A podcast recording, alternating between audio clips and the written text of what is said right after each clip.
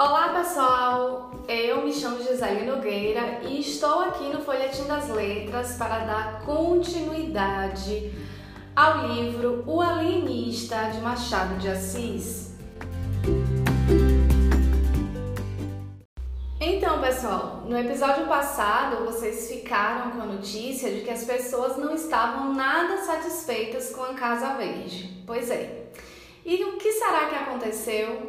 Bem, gente, cerca de 30 pessoas se aliaram ao barbeiro e redigiram uma representação, levando-a até a Câmara de Vereadores. Pois é, só que o presidente da Câmara é, não aceitou essa representação e solicitou que todos voltassem ao trabalho. Isso deixaram as pessoas ainda mais agitadas, e levaram então a marcharem até a casa do alienista para protestarem contra a Casa Verde e forçarem a dar um fim, a simplesmente dar um fim.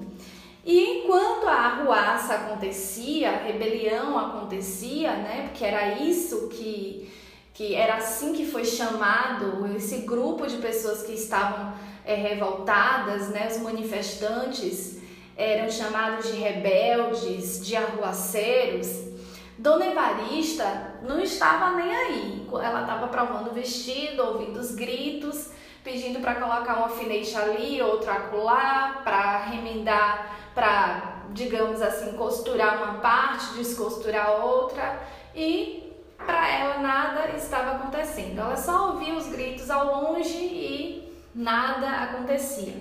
Gente, isso é bem interessante, né? Porque os manifestantes tinham uma causa, um motivo específico. Eles estavam insatisfeitos com a postura do alienista de colocar pessoas na Casa Verde que para a sociedade estavam em seu juízo perfeito.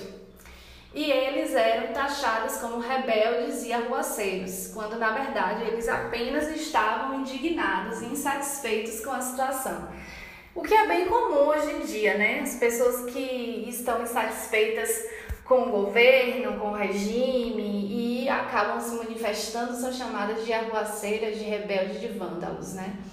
Então, olha que é, o tempo é outro, mas o comportamento e as atitudes de determinadas pessoas, né, atitudes preconceituosas, racistas e, e é, é, comportamentos, né, é, é, em relação às pessoas que lutam pelos direitos parecem que não mudam com o passar dos anos.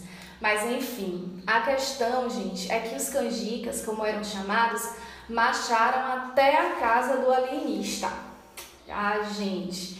E eles gritavam alto, né? Morra o doutor Bacamarte, morra o tirano, uivaram fora 300 vozes. Era a rebelião que desembocava na Rua Nova. e Dona Evarista, vendo logicamente o grupo se aproximar, se deu conta de que ela possivelmente poderia estar em perigo.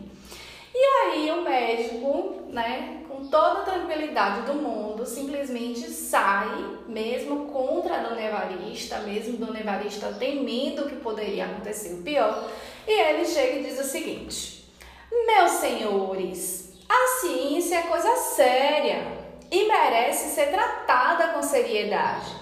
Não dou razão dos meus atos de alienista a ninguém, salvo aos mestres e a Deus. Se quereis emendar a administração da Casa Verde, estou pronto a ouvir-vos. Mas se exigis que me negue a mim mesmo, não ganhareis nada. Poderia convidar algum de vós, em comissão dos outros, a vir ver comigo os loucos reclusos. Mas não faço, porque seria dar-vos razão do meu sistema, o que não farei a leigos nem a rebeldes. E aí o doutor deixa claro, né, que a multidão insatisfeita eram rebeldes, pessoas insanas. Pessoas que não estavam dentro de sua razão, porque o médico estava que o médico estava fazendo era colocar as pessoas ali em prol da ciência, né? Mas mesmo assim, o barbeiro e os outros não estavam nada satisfeitos com a postura do médico. e marcharam então em direção ao hospício, né? Então, meus amigos, lutaremos até o fim. A salvação de Itaguaí está nas vossas mãos dignas e heróicas. Destruamos o cárceres de vossos filhos e pais, de vossas mães e irmãs, de vossos parentes e amigos e de vós mesmos. Ou morrereis a pão e água, talvez a chicote, na masmorra daquele indigno.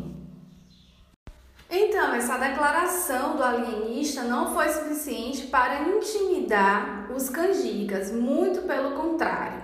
Tanto é que necessitou que os dragões, é como se fosse a polícia, é, enfrentasse então os canjicas e tentasse intimidá-los e fazer com que a multidão dispersasse. Mas mesmo assim, os canjicas resistiram, minha gente. Pois é, eles estavam realmente dispostos a acabar com a Casa Verde. Então, gente, o capitão estava de um lado com alguma gente contra uma massa compacta que o ameaçava de morte.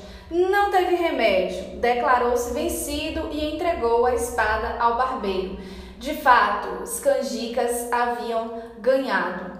E por conta disso, a multidão pediu ao barbeiro que assumisse o governo de Itaguaí. E aí, gente, o barbeiro então comunicou ao povo, né, que ele é, se tornaria então protetor da vila em nome de Sua Majestade e do povo. E deu então a seguinte declaração: abre aspas. Uma Câmara corrupta e violenta conspirava contra os interesses de Sua Majestade e do povo. A opinião pública tinha-a condenado. Um punhado de cidadãos fortemente apoiados pelos bravos dragões de Sua Majestade acaba de absolver ignominiosamente e por unânime consenso da vila foi-me confiado o mando supremo, até que Sua Majestade se sirva ordenar o que parece melhor ao seu real serviço. Itaguaienses, não vos peço senão que me rodeis de confiança, que me auxilieis em restaurar a paz e a fazenda pública tão desbaratada pela câmara que ora findou as vossas mãos. Contai com o meu sacrifício e ficai certos de que a coroa será para nós, o protetor da vila, em nome de Sua Majestade do povo, Porfírio Caetano das Neves. Fecha aspas. Então, pessoal, com essa declaração seria agora o que todos esperavam, né? o protetor da cidade de Itaguaí, o barbeiro, se direcionaria então até o, o alienista para prendê-lo. E diante disso, o boticário, que era de certa maneira amigo, né, companheiro do alienista, ficara um tanto atordoado. E a esposa dele, lógico, ficara preocupada. O boticário até tentou uma estratégia para dizer que não estava nem de um lado nem de outro, fingindo-se de doente. Mas depois, gente, sabe o que o Boticário fez? Ele simplesmente saiu e a mulher pensara né, que ele estava se dirigindo é, até o alienista, mas não foi isso o que fez. Ele simplesmente se aliou ao outro grupo e Deram-lhe cadeira, refrescos, causa do ilustre Porfírio era de todos os patriotas, ao que o boticário ia repetindo que sim, que nunca pensara outra coisa. Aliaram-se então a, ao barbeiro e a todos os outros contra o alienista. Bem, pessoal, e então, o que é que acontece? Será que a Casa Verde vai abaixo? Será que o novo protetor de Itaguaí consegue então prender o alienista? Era essa mesma a intenção dele? Bem, vocês só saberão no próximo episódio. E não se esqueçam de seguir a hashtag Folhetim das Letras no Instagram.